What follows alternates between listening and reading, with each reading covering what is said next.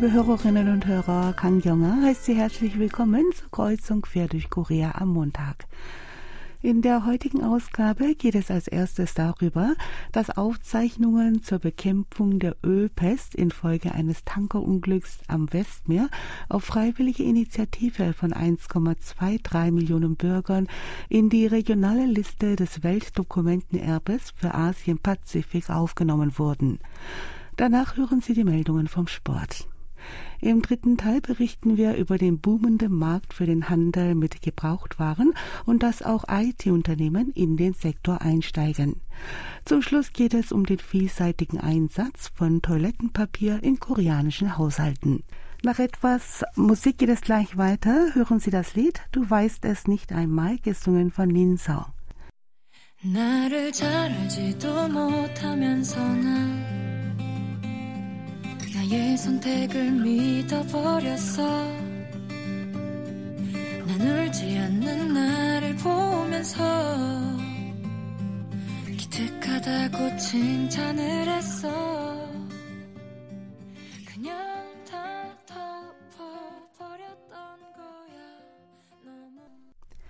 Aufzeichnungen zur Überwindung der durch ein Tankerunglück verursachten Ölpest vor der südkoreanischen Westküste wurden in das regionale Register des Weltdokumentenerbes für Asien-Pazifik aufgenommen.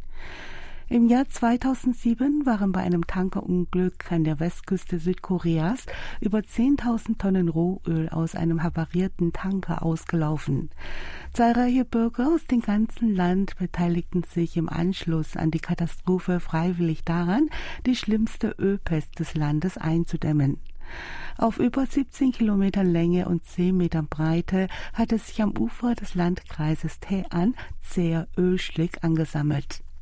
Insgesamt 1,23 Millionen Menschen waren daran beteiligt, die Ölschicht im Westmeer abzutragen und die verschmutzten Strände zu säubern.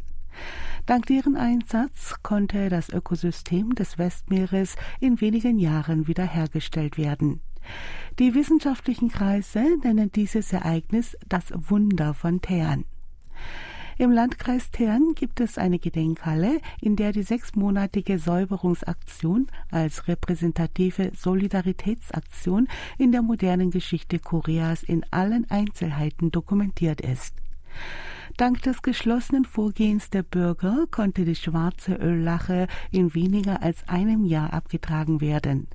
Das massenhafte Muschelsterben wurde nach anderthalb Jahren deutlich weniger. In fünf Jahren nach dem Unglück wurde die Tourismusindustrie in dem ökologisch wertvollen Landkreis wiederbelebt. In der Gedenkhalle ist ein Bild zu sehen, auf dem sich Einwohner von Tern vor den Bürgern aus Dank verbeugen. Eine schwarze Wand wird allmählich weiß und es erscheinen die Namen der Freiwilligen, die sich an der Aktion beteiligt hatten. Auf einem Bild sieht man ein Kind, das mit seinen kleinen Händen dabei hilft, die Ölschicht zu entfernen. Die Aufzeichnungen zur Eindämmung der Ölpest in Teheran umfassen ungefähr 200.000 Dokumente über die beispiellose gemeinsame Überwindung einer großen Umweltkatastrophe in Zusammenarbeit mit den Bürgern. Neulich wurde festgestellt, dass diese Dokumente einen Eintrag in das regionale Register des Weltdokumentenerbes für Asien-Pazifik erhalten haben. Gemeinsam mit diesen Archiven wurden auch die Legenden der drei Königreiche Samgung Yusa und Nebang Kasa, Gedichte, die während der Joseon-Zeit unter Frauen der Yangban-Familien in Mode waren, in das Register aufgenommen. Dies ist ein wichtiger Schritt für die Aufnahme in die UNESCO-Liste des Weltdokumentenerbes. Die Kulturerbebehörde teilte mit, dass bei der am Samstag zu Ende gegangenen Vollversammlung des Asiatisch-Pazifischen Komitees für das UNESCO-Weltdokumentenerbe in Andung über den Eintrag informiert worden sei. Südkorea ist damit im Register des Weltdokumentenerbes mit 16 Einträgen und mit sechs Einträgen im regionalen Register des Weltdokumentenerbes für Asien-Pazifik vertreten. Zu den südkoreanischen Einträgen im Register des Weltdokumentenerbes zählen unter anderem Hummin Jongum Haerye, Joseon Wangjo-Shillok, die ersten beweglichen Lettern aus Metall Jikji Shinche Yozal, Druckstücke der Tripitaka Koreaner und weitere buddhistische Schriften, das medizinische Lexikon Tongi Bogam, Manuskripte der demokratischen Bewegungen in Gwangju vom 18. Mai und Archive der KBS Sonderübertragung Sendung zur Suche nach Mitgliedern getrennter Familien.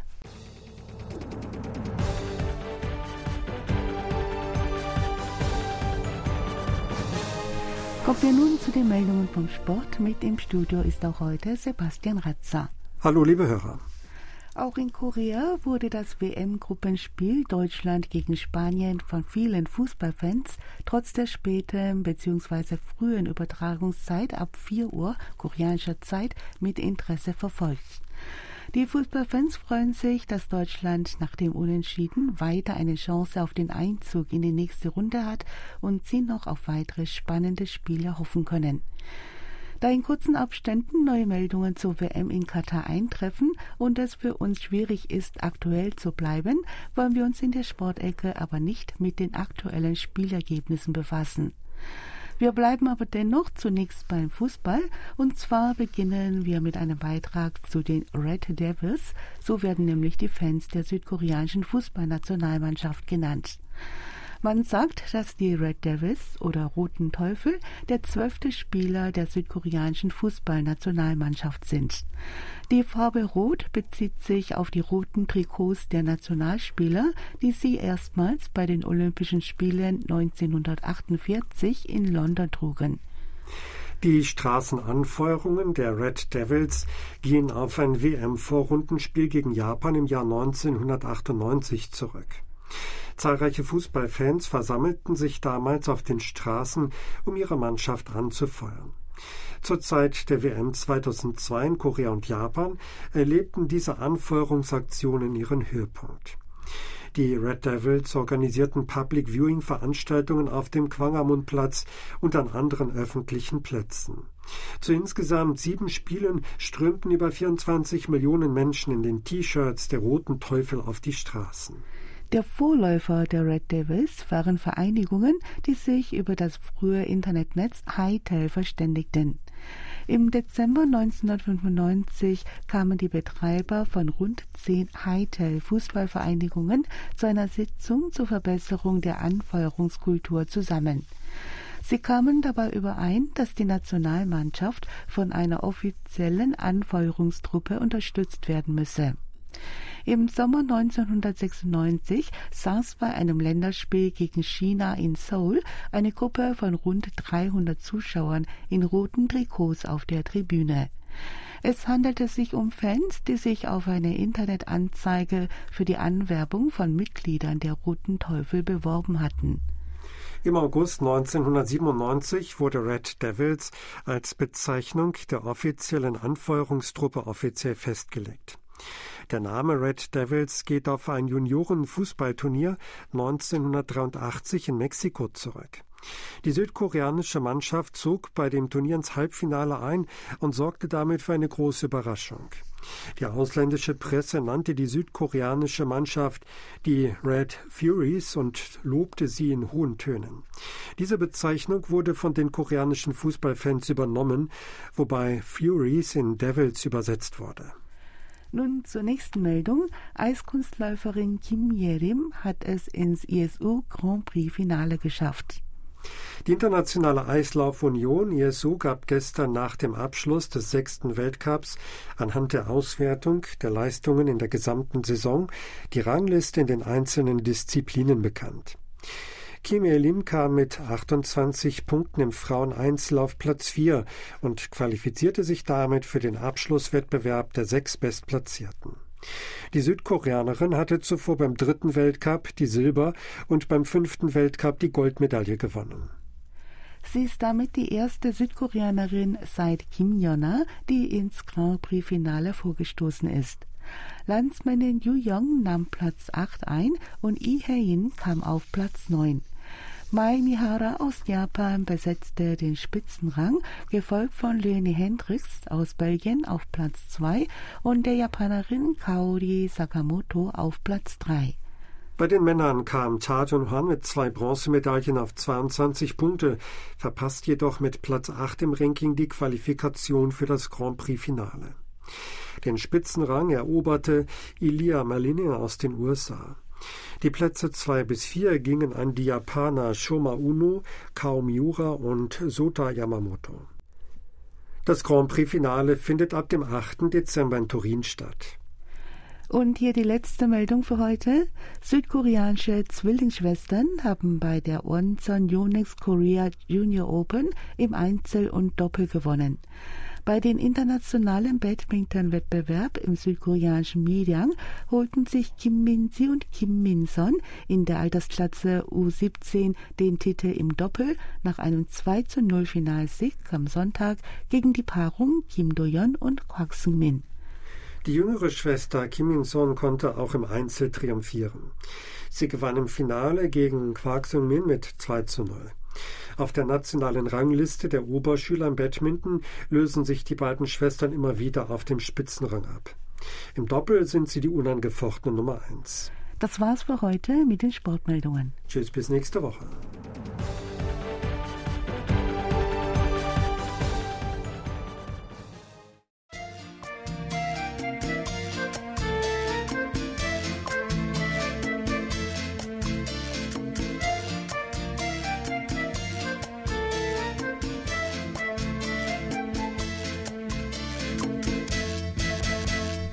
Der Handel mit Gebrauchtwaren boomt. Auch in Korea lässt sich ein Trend zur Second-Sale-Kultur beobachten. Der Kauf und Verkauf von Secondhand-Artikeln und Gebrauchtwaren gründet auf dem Verständnis, Produkte möglichst lang im Handelskreislauf zu halten. Teilen, Gebrauchen und Wiederverkauf sind eine neue Ausprägung des Konsumierens. Grund dafür ist das sozioökonomische Bewusstsein vieler Konsumenten dafür, nicht vollends in einer Wegwerfgesellschaft enden zu wollen. Viele sehen darin auch einen Beitrag zum Umweltschutz. Angesichts des Potenzials des Marktes für Secondhand-Waren haben auch führende IT-Plattformen und Großunternehmen den Sektor als neuen Geschäftszweig für sich entdeckt. Secondhand-Geschäfte, die bisher vorwiegend von kleinen Einzelhändlern und NGOs betrieben wurden, lassen sich auch in Kaufhäusern und riesigen Shopping-Malls finden. In der Filiale der Kaufhauskette Hyundai im Seoulviertel Shinsun gibt es seit neuestem eine Secondhand-Boutique. Das Geschäft hat sich wegen seines reichhaltigen Angebots an gebrauchter Designerkleidung und trendigen Modeartikeln unter jungen, modebewussten Konsumenten herumgesprochen. Täglich wird es von mehr als 3000 Kunden besucht. Einem Mitarbeiter des Kaufhauses Hyundai zufolge steige der Umsatz um das Doppelte verglichen mit bisherigen Bekleidungsabteilungen. Wegen der großen Resonanz sei in einer anderen Filiale des Kaufhauses ein Luxusgeschäft für gebrauchte Markenprodukte eröffnet worden. Auch führende Internetunternehmen suchen sich ihre Nische auf dem Markt für den Handel mit Gebrauchtwaren.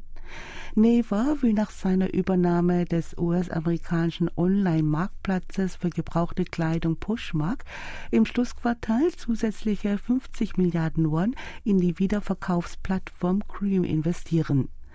Allein im laufenden Jahr hat der koreanische Internetgigant 3,4 Billionen Won, etwa 2,45 Milliarden Euro, in Plattformen für den Gebrauchtwarenhandel gesteckt. Naver ist zudem Hauptinvestor der jüngst gegründeten koreanischen Niederlassung von Vestia Collective, der führenden europäischen Plattform für Designer-Secondhandel mit Sitz in Paris. Über die Niederlassung soll den koreanischen Verbrauchern weniger bekannte Designermode aus Europa vorgestellt und Onlinehandel mit gebrauchten Luxusartikeln betrieben werden. Lotte Shopping übernahm im vergangenen Jahr den größten koreanischen Online-Marktplatz für Gebrauchtwaren Nara und investierte gleich darauf in die Wiederverkaufsplattform Wright Brothers und in ein Resale-Geschäft für Kindermode Corner Market. Gemeinsam mit der Convenience Store Kette 7-Eleven treibt das Unternehmen die Einführung eines Pickup-Service für den Direkthandel ohne Personenkontakt voran.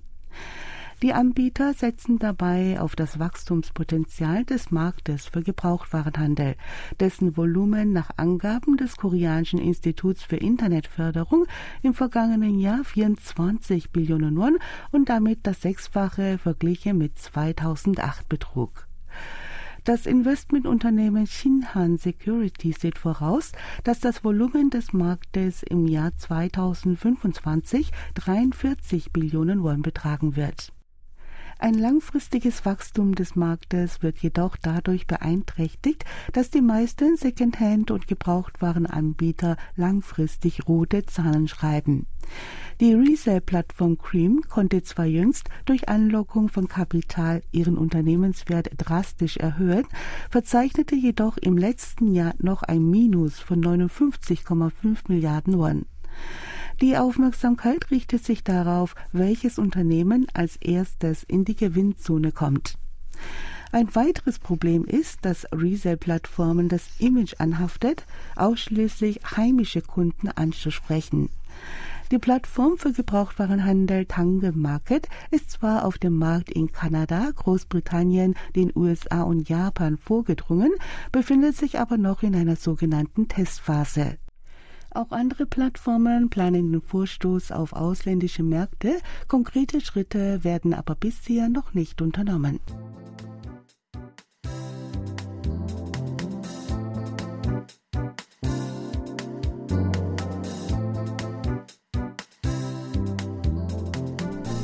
Toilettenpapier hat im Alltag der Koreaner einen besonderen Stellenwert. Es kommt vielseitig zum Einsatz und zwar auch zu solchen Zwecken, die für Ausländer überraschend sind. Es gab eine Zeit, da es als eine gute Umgangsform betrachtet wurde, in einem Speiselokal ein oder zwei Blatt Toilettenpapier unter das Besteck zu legen. Die Gäste empfanden es als hygienischer, dass das Besteck mit weißem, sauberem Papier Berührung kam, als mit der Tischfläche, von der man nicht wusste, ob sie überhaupt richtig gesäubert wurde. Eine Studie ergab jedoch, dass fluoreszierendes Bleichmittel, das in einigen Papierprodukten enthalten ist, der Gesundheit schadet. Seitdem wird in Speiselokalen kein Papier mehr unter das Besteck gelegt. In koreanischen Haushalten ist Toilettenpapier auf dem Esstisch aber immer noch recht üblich. Eine Frau Pang Mian sagte, es sei einfach praktisch, wenn eine Rolle gleich griffbereit liege, um Spritzer und Flecken nach dem Essen wegzuwischen. Immer mehr Haushalte bevorzugen inzwischen aber Kosmetiktücher in Boxen oder Feuchttücher. Wegen des günstigen Preises ist Toilettenpapier im Alltag immer noch weit verbreitet. Was für Koreaner noch ganz normal ist, könnte für Ausländer eher eine Missachtung der Etikette sein.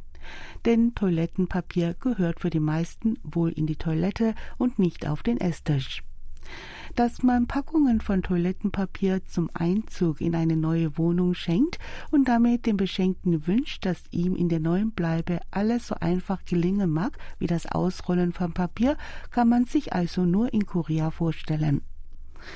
1971 startete der Hersteller für sanitäre Produkte Yuhan Kimberly eine Kampagne für die Bewusstseinsänderung der Bürger. Der Gedanke, der dahinter steckte, war, dass man, wie es in den fortgeschrittenen Ländern üblich ist, Papier und Tücher nach ihren Verwendungszwecken, wie beispielsweise Servietten für den Esstisch, Kosmetiktücher für das Wohnzimmer und Toilettenpapier für die Toilette unterscheiden und zweckgerecht gebrauchen solle. Viele Verbraucher sehen aber keinen Sinn darin, einen Unterschied zu machen, so dass bis heute in vielen Haushalten eine Rolle Klopapier als Allzweckreinigungstuch herhält. In Korea hergestelltes Papier dient ausdrücklich dem Gebrauch auf der Toilette. Auf einigen Packungen steht sogar extra geschrieben, dass das Papier nur für die Toilettengang gedacht sei und nicht im Haushalt oder in Speiselokalen als Serviette verwendet werden solle. Toilettenpapier erhält seine weiße Farbe durch die Bleichung mit Chlor und Wasserstoffperoxid. Toilettenpapier war aber nicht von Anfang weiß. Entscheidend dafür war die Präferenz der Verbraucher. Einem Mitarbeiter eines Herstellers für Toilettenpapier zufolge legten koreanische Verbraucher bei Papier und Tüchern besonderen Wert auf das Image der Sauberkeit. Die Farbe Weiß werde mit Sauberkeit und Reinheit in Verbindung gebracht. Auch die Statistiken zeigen, dass sich weißes Toilettenpapier deutlich besser verkauft als farbige Konkurrenzprodukte. Koreanische Verbraucher finden Gefallen an besonders hochwertigen Produkten. Eine bei 1000 Kunden des Papierherstellers Media Real Life durchgeführte Umfrage ergab, dass die Mehrheit von rund 60 Prozent Packungen mit 30 Rollen dreilagigen Papier bevorzugt. Der Marketing-Experte Julian Sok sagte, dass koreanische Verbraucher Premium-Toilettenpapier außer dem Preis nach verschiedenen Kriterien beurteilte, wie die Breite, Zahl der Schichten, der Duft und wie gut sie reinigen. Premium-Produkte werden auch zunehmend anhand ihrer Nachhaltigkeit bewertet. Der Branche zufolge gäbe es vor allem bei der umweltbewussten MZ-Generation eine langsame, aber stetig steigende Nachfrage nach ungebleichtem Toilettenpapier ohne Duftstoffe, obwohl dieses etwas teurer ist. Das war's für heute in Kreuzung quer durch Korea. Mit dem Lied Love Dive von IVE verabschieden wir uns für heute. Tschüss, bis zum nächsten Mal. 이거면 충분해. 좋고 좋는 이런 우리 참을 수 없는